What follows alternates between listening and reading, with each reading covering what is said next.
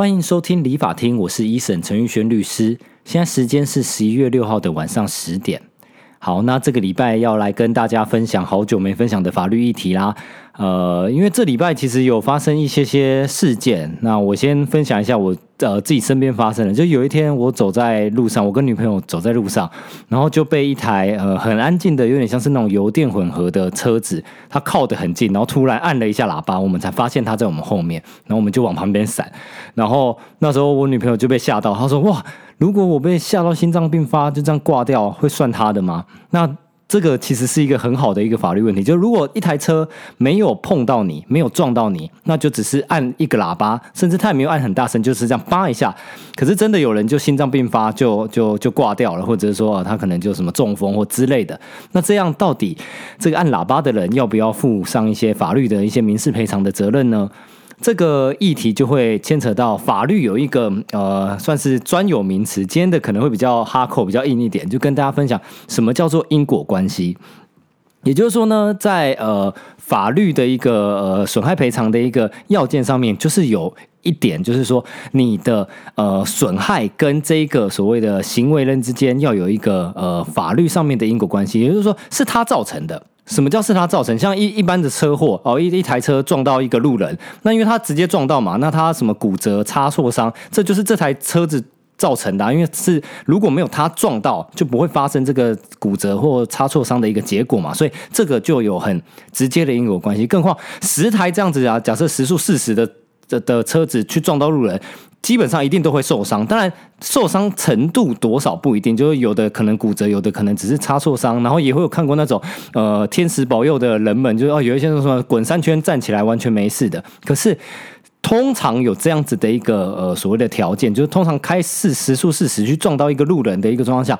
基本上都会有受伤的结果发生。这个我们法律上面就叫做条件因果关系成立，就是。法律的呃名词，它的叙述是这样，就是通常有此行为就会发生此结果，就是也就是说，平常大概这样子撞到就会发生这样的结果，这个就是因果关系成立。所以法律的要件。通常要有因果关系的成立。那我刚刚回到我前面讲的，我跟我女朋友走在路上，一个电车司机或 Uber 司机，他就哎，因为靠很近了，你还一直走在路边，不管你戴耳机或滑手机，他就按了一下喇叭，也不是那种很改过很大声的，就是一般这样可能叭一下或叭好这样一下，就说哎闪边啦。那可是他就按了一下喇叭。那问大家，就是大家自己心里想。通常按喇叭，然后那个那那怎么讲？路人就心脏病发的几率高吗？也就是说，通常按喇叭会造成路人心脏病发的可能性是，通常只要一按喇叭就会路边就有人心脏病发，还是其实通常按喇叭其实不会？就大家说哦好，他就往旁边闪，其实应该是按了喇叭不会遇见所谓的路人会心脏病发这件事，所以我自己的。直觉判断啊，当然这个如果去找实物见解，不知道找不找到类似的。可是我用我律师的一个法律直觉经验的判断，就是这个其实应该是所谓的条件因果关系不会成立。也就是说，你按喇叭，喇叭设计就是给驾驶按的嘛。那当然你不是那种什么什么那种屁孩汽笛声嘛狂按，或者去改那种超大声吓人的喇叭。你是一般的原厂的喇叭，你就叭一下。真的有人心脏病发挂掉，我自己觉得这个可能不见得会成立所谓的呃损害赔偿一的要件。也就是说，哦，当然这个这个可能心脏病发挂掉或中风的家人，他一定会说，哎啊，如果你没按喇叭，他怎么会心脏病发？那所以这个就是你造成的。可是我说的法律的要件有一个条件因果关系，这个东西如果我是这个呃怎么讲驾驶的律师，我就会去主攻这一块，所以。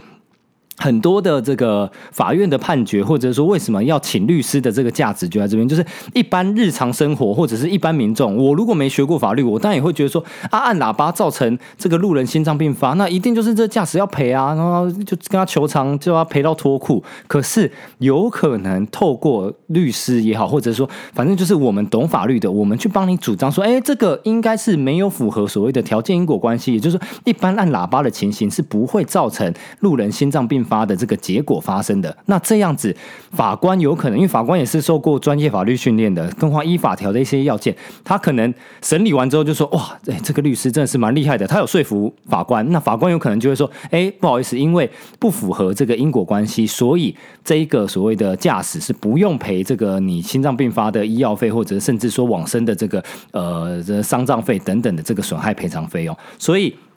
这个就是呃所谓的条件因果关系。其实这个条件因果关系，不论是在民事的损害赔偿，或者是说刑事的各种呃就是刑法刑责里面，其实都有这样的一个因果关系。所以比较难说，就是哦什么样的一个案件就一定会赢或输，真的还是要去看，就是呃每一个案件的一个案案情。然后呃一样也是在这个礼拜，呃反正就是那种脸书 IG 上面有那种短影片，很好笑，就是一台。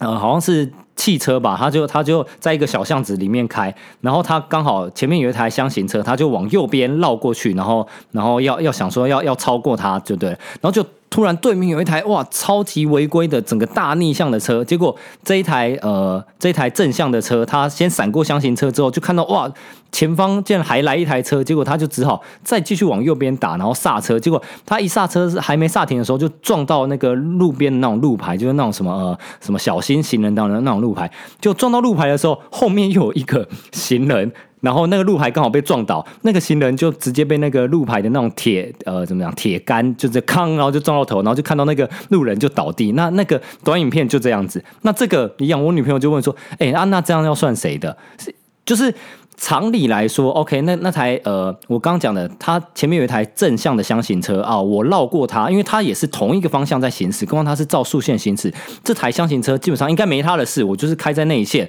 然后我慢慢开啊，你要超车，你自己绕绕过我，跟箱型车应该没关系。那再来是这一台车对向，这样有一台车直接横跨，就是插到我们这边的呃道路来，大家会觉得说，哎，如果没有这个整个。跨越双黄线，直接插到我们的车道来的这台车，我根本不用右转，或者是说不用，对啊，就是不用往旁边去闪避这个这这台车，那我也不会去撞到这个杆子嘛。那如果都没有这样子的一个情况下的话，那我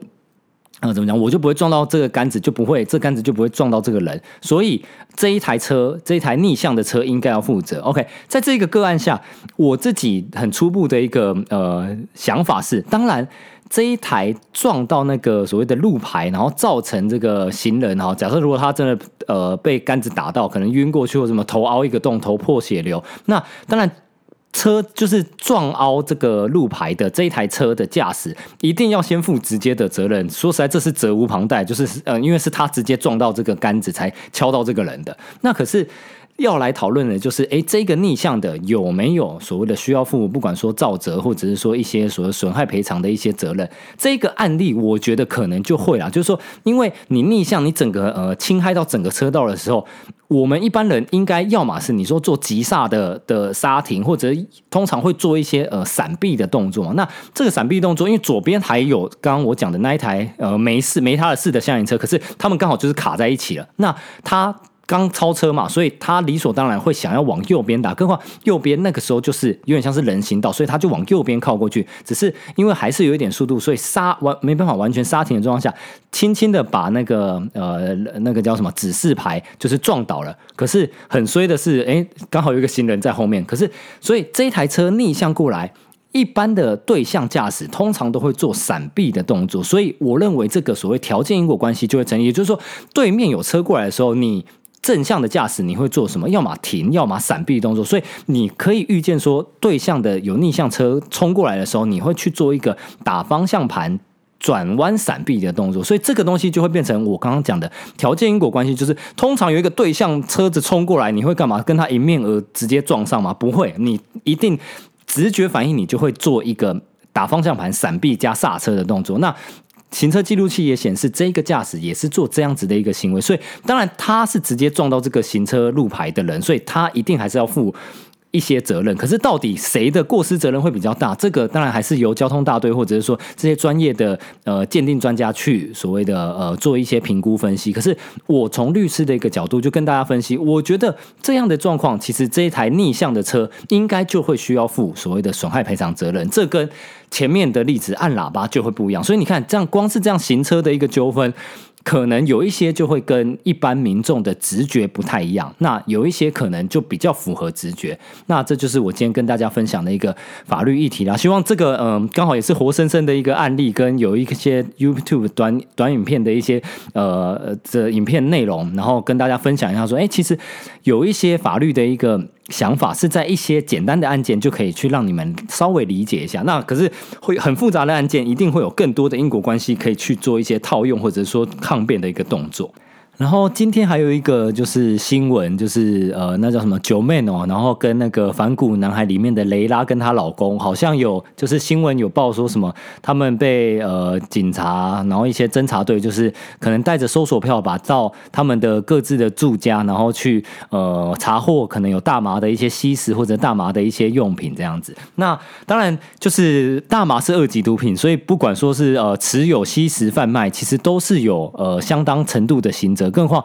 其实刑责都不算低。那我不知道说，就是具体的一个个案是什么啦。只是毕竟他们算是都是很红的一个网红跟 YouTuber。那发生这样的一个事情，我自己其实是蛮惊讶的，就是说哇，怎么会就是呃，就开玩笑，哎，怎么会被抓到？没有啦，就是说怎么会呃有警察直接冲到所谓的这些网红的家里？我的经验啊，因为还是有办过一些毒品案件，基本上应该是被。呃，可能剪掉，或者说一些线人已经跟了一阵子，反正就他们应该是有掌握到一些情资，不管是他的什么上游、下游，还是真的有人就是去。呃，通风报信，就是不管是他的朋友还是什么，有些就是反骨男孩，有些鬼姑啦，就其实已经有去跟警察做一些检举的动作，他们才会有时间去跟检察官申请搜索票啊，甚至有一定的一些市政说，哎，他们是有这样子的一个嫌疑跟记录，才会有可以直接拿搜索票去呃九妹的家里或者是雷拉的家里去做一个呃搜索，然后甚至把人带走，还可以去搜索他们家里，哎，有没有一些吸食器或大麻的一些，不管说烟草还是相关的一些大麻成分。的一些一些吸食物品这样子，所以当然这个呃，我刚刚也看到，就是有网友也开玩笑讲说，哦，有那种平价律师跟奢侈律师的对决，因为九面请的律师，哎，他的那个声明看起来就是比较漂亮一点，然后雷拉他在他的应该是 I G 还是什么的，他用的那种是 Word 档的那种截图，就看起来相对比较。廉价一点，可是实际上内容写的是差不多啦，就只是说啊，这个东西就是真的，就是自己做律师，或者说任何在做产品的，你真的要给客户。产品请完整，所以九面的律师但就是比较像是正规一般的律师会给这种所谓的书面档案，或者说有 PDF 档，然后有律师用印的状况。那雷拉的律师就是用一个啊，感觉好像是 Word 档打完，然后然后雷拉就已经截图就直接发出去。我不知道是沟通问题还是什么。好，反正总而言之就是，呃，这个案件后续应该呃，我相信很多记者都还是会继续追啦。可是我自己呃看今天的一个新闻，基本上他们应该都是属于持有跟吸食。呃，如果他们没有相关的一个前科记录的话，基本上应该是不会抓去真的关或什么了。就是说了不起，好乐见，或者说真的，呃，如果有抖出上游或干嘛的，大部分可能可以一颗罚金或缓刑，然后或者像他们因为是艺人嘛，做一些公益的一些宣导。基本上就会没事，除非他们有再犯或干嘛的，那当然就是不可原谅。因为毕竟，呃，台湾其实毒品真的还是蛮泛滥的，所以大家还是要勇敢的对毒品说不，然后。哦，就千万不要以身试法。那当然，我相信这个九妹跟雷拉他们在遇到警察来做所谓的搜索的时候，基本上他们应该也都有呃随时的打给律，应该说及时的打给律师啦。那当然有律师在，就可以保障你现场不要被做一些违法搜索，或者说有一些什么。呃，强暴胁迫来取供的一些呃违法搜索或违法做笔录的一个状况，所以毕竟呃他们都是名人，所以我相信剪掉啊警察应该也不会做一些什么违法搜索的事。可是，一般的平民老百姓，有一些时候，你如果真的 检警。对你是那种戴有色眼镜，他会觉得你就是个毒贩，你就是个毒虫的时候，他们有时候一些呃侦办的手段跟调查的一个手法，真的会比较强硬或粗糙一点点，甚至有一些会走在灰色地带，或甚至有违法的一个风险。所以，如果有呃警察不管按门铃说哦，我是某某分局或某某派出所或调查局的，哎，你要一他一定要亮，不管说搜索票还是什么的，再不然你你是有权利不让他进来的。可是有搜索票，他一定有权利可以进来，然后他警察也甚至可以踹门破门来攻坚，就是叫你开门就对。那可是如果没有，或者说他们真的开门了，他一定会朗读权利告知，就是说，哎，你可以保持缄默，你有权选任辩护人，选任辩护人意思就是你有权请律师啊。这时候你就要勇敢说我要请律师，那你就要让。你就要跟警察或不管这些司法单位的执法人员，你就说我要找谁哈？我要找陈玉轩律师哈，我有听他 podcast，我要找医生律师。那他的呃，反正我要用一下手机或我上网查一下他的联络方式，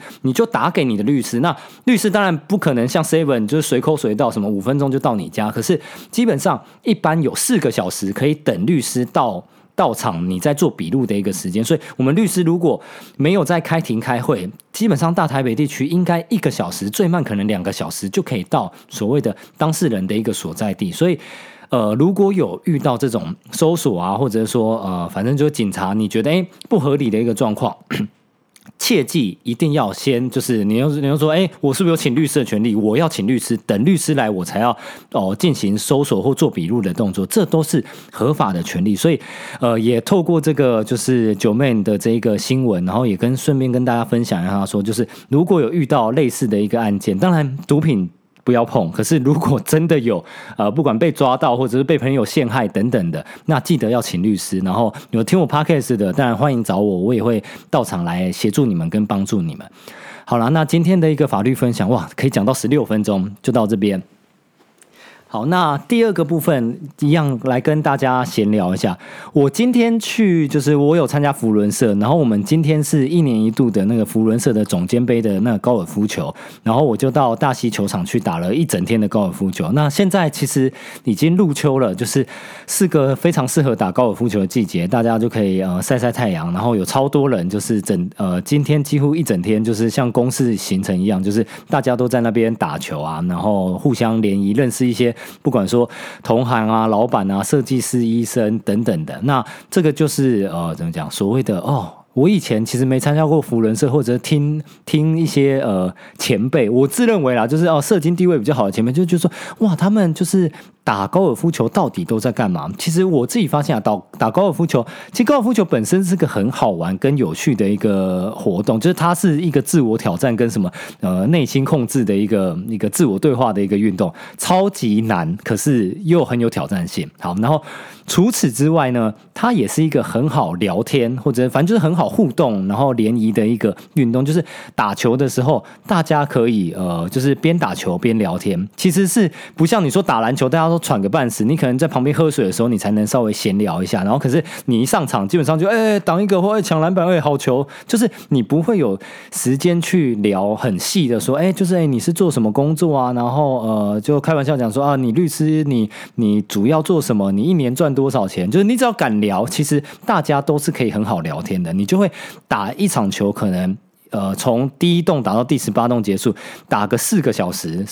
四个半小时很正常。那这中间的过程，一台球车可以坐四个人，那四个人你就可以去认识，因为尤其四个人四个小时的一个相处过程，其实你是可以从完全不认识到，哎，有一些粗浅的认识。那我今天因为是福伦社的，然后就会跟其他平常不是同一个社团，就有点像是不是同一个班级的人，呃，认识，就有点像是说，哦，你是什么，呃，成功高中的，然后你就可能可以认识板桥高中的的人，甚至是板桥高中的学长姐，因为福伦社的年纪落差很大，有些可以差个十几二十岁，甚至差个三四十岁的都有可能。那我今天的呃同车的一个呃其他社的一个前辈。呃，我我就跟他聊一聊的过程，我就发现说，哇，原来他是我辅大的学长，甚至是我辅大同系的学长，就是这真的超难得的，因为他现在的职业也不是在走法律相关的，所以我说我是律师的时候，他他讲，哎，他的职业已经完全跟法律圈没有关系，所以我一开始想说，哦，那就是一个就是呃不同行，可是是福伦舍友的一个一个关系。结果我说我是律师之后，哎，那聊一聊，他说，哎，那你是哪一间学校？我说，哎，我是辅大的。然后说，哎，他也是辅大的。我说，哦，先先同同校的就一定先叫学长啊，学长好，学长好。然后说啊，你律师，那你是哪一个？哪一个系？你是财经法律系还是法律系？我说哦，因为辅大有分财经法律学系跟法律系，两个是不同，呃，就是不同的法学法律系就对了。可是都是呃可以考律师的一个学系，都是属于法学院。那因为我是财法系，人比较少，所以我们比较难遇到所谓的学长学姐在在这个社会上了。然后。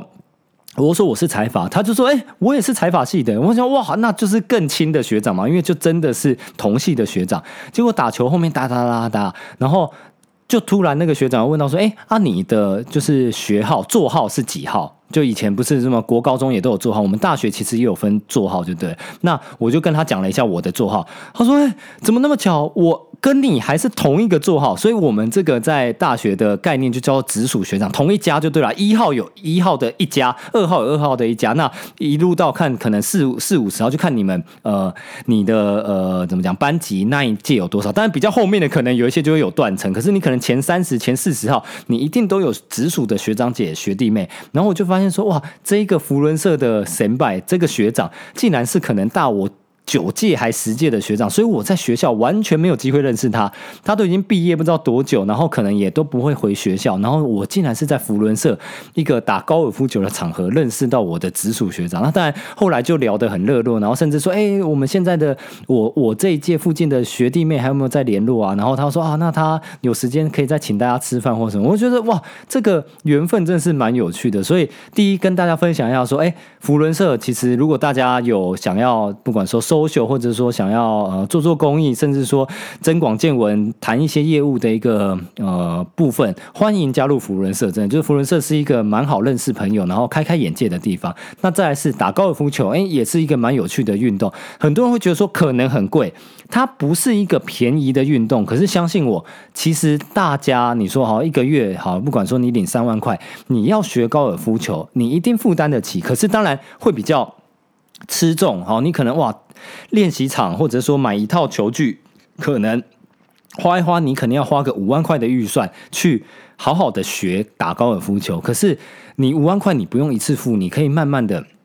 一根杆子一根杆子买。反正就是我觉得它实际上没有大家想象的门槛那么高。可是你存点钱，你就把它当冲浪出国。你如果有想要。学习高尔夫，这我觉得是一个不错的运动，尤其它可以打到七八十岁，真的是一个蛮不错的运动。那再来第三点就是我讲，诶。经由不管福伦社高尔夫，哎，你可以认识一些不同领域或者是不同舒适圈的一个朋友，然后还能找到哇大学的呃大学长或者什么的，我觉得哎，今天这个高尔夫球打的就是哎让我印象特别深刻，因为真的实在是太难得。你要从哪边，就有点像是你去打高尔夫球，或你在福伦社，然后一个参会打高尔夫球的时候，你就碰到你一个国小可能很久没联络的同班同学之类，就是哇，我觉得真的太扯，对，然后所以就还蛮有趣的，那就跟大大家。分享好，那最后还是一样苦口婆心的跟大家说，欢迎大家就是订阅分享，然后在呃 Apple Podcast 帮我五星好评，然后